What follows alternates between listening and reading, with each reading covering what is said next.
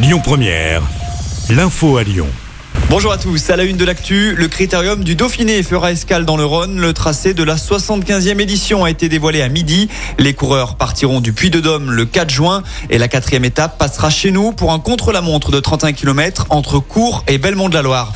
Euh, dans l'actu également, les Lyonnais sont dans la rue à l'occasion de l'acte 5 de la grande journée de mobilisation nationale contre la réforme des retraites. Le parcours est similaire aux précédentes manifestations, à savoir manufacture des tabacs place Bellecour. Euh, conséquence, vous vous en doutez, il y a quelques perturbations les TCL ne sont pas touchés. En revanche, à la SNCF, 4 TGV sur 5 circulent en moyenne et la moitié des TER dans notre région.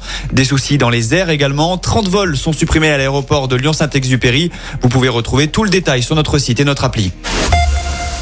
L'actu, c'est aussi ce procès qui s'ouvre aujourd'hui à Lyon. Les commanditaires présumés de l'incendie mortel de la route de Vienne sont jugés pendant une semaine. Les faits s'étaient déroulés il y a 4 ans. L'incendie avait causé la mort d'une femme enceinte et de sa fille âgée de 4 ans. Le feu était parti de la boulangerie au rez-de-chaussée. Les flammes s'étaient rapidement propagées dans l'appartement où vivait la famille. L'enquête avait révélé une tentative d'escroquerie à l'assurance. L'incendiaire présumé a été condamné à 15 ans de prison en Tunisie. Euh, sur la route, pas de changement aujourd'hui. L'épisode de pollution est toujours en cours et comme depuis le début de la semaine, la circulation est en place. Seuls les véhicules critères 0, 1 et 2 sont acceptés dans la ZFE, la zone à faible émission qui comprend Lyon, Villeurbanne, Caluire et Bron.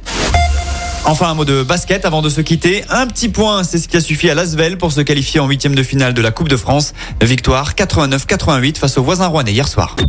Écoutez votre radio Lyon Première en direct sur l'application Lyon Première, lyonpremière.fr et bien sûr à Lyon sur 90.2 FM et en DAB+. Lyon Première